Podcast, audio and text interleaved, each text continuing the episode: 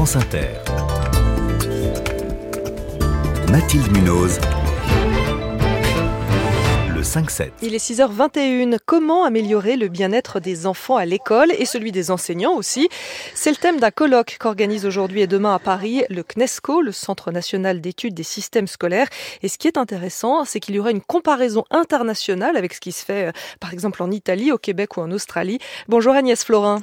Bonjour. Vous êtes coprésidente du CNESCO, également professeure émérite en psychologie de l'enfant et de l'éducation à l'Université de Nantes.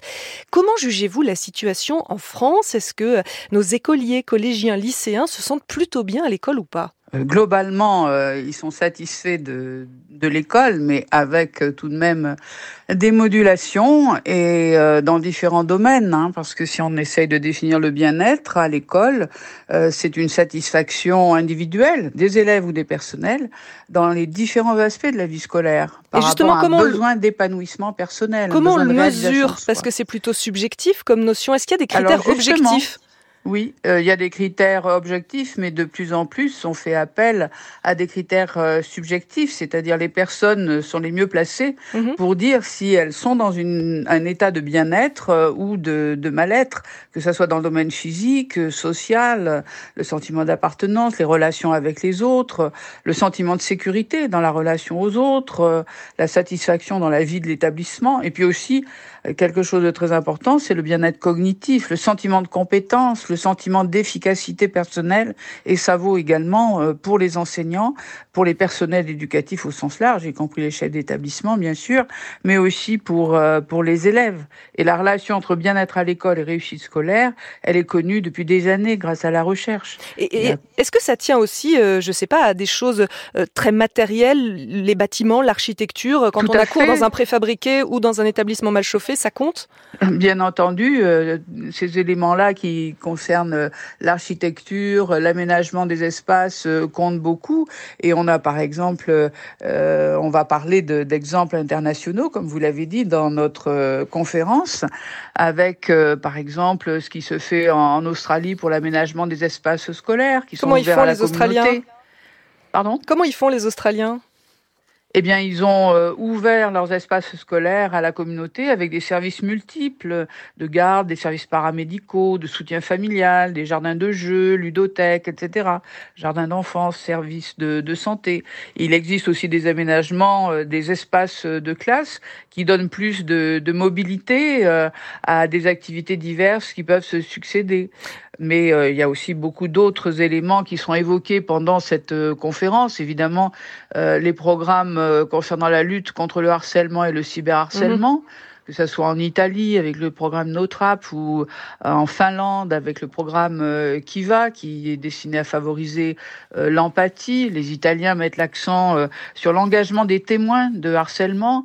Donc il y a beaucoup d'éléments à ce sujet. Et puis on peut voir aussi des expériences d'écoles dehors qui sont couramment pratiquées pour l'enseignement. C'est pas les promenades scolaires, c'est enseigner les maths en plein air, en Ça, ça se fait de manière ponctuelle dans quelques établissements en France quand même, non? Voilà, mais bien entendu, ça commence aussi euh, en France. Et puis il y a tous les programmes de développement des compétences psychosociales. On aura une présentation de ce qui se fait aux États-Unis avec le programme CASEL. Mhm. Mais au-delà de ça, ce que je voudrais dire, c'est que favoriser le bien-être à l'école, ça n'est pas qu'une affaire de technique euh, avec un ou deux aménagements, une ou deux heures d'enseignement qui leur seraient consacrées.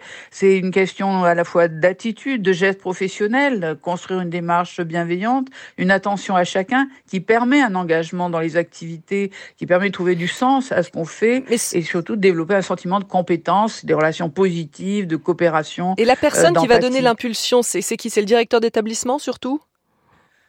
Ça se fait dans un certain nombre d'établissements euh, avec un travail en équipe qui est pas toujours euh, très développé en France par rapport à d'autres pays. Euh, ça se fait aussi grâce à des, des impulsions euh, euh, au niveau national et une reconnaissance de l'intérêt de, de ces démarches.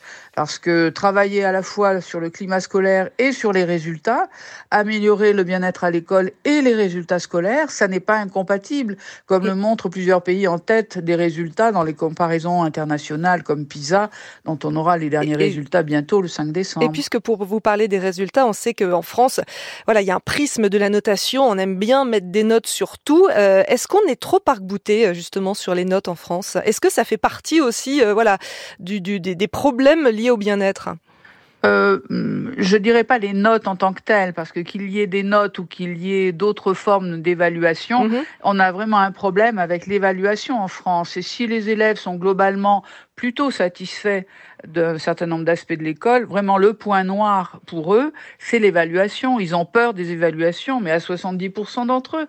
Et c'est pire au collège euh, qu'à l'école, par exemple.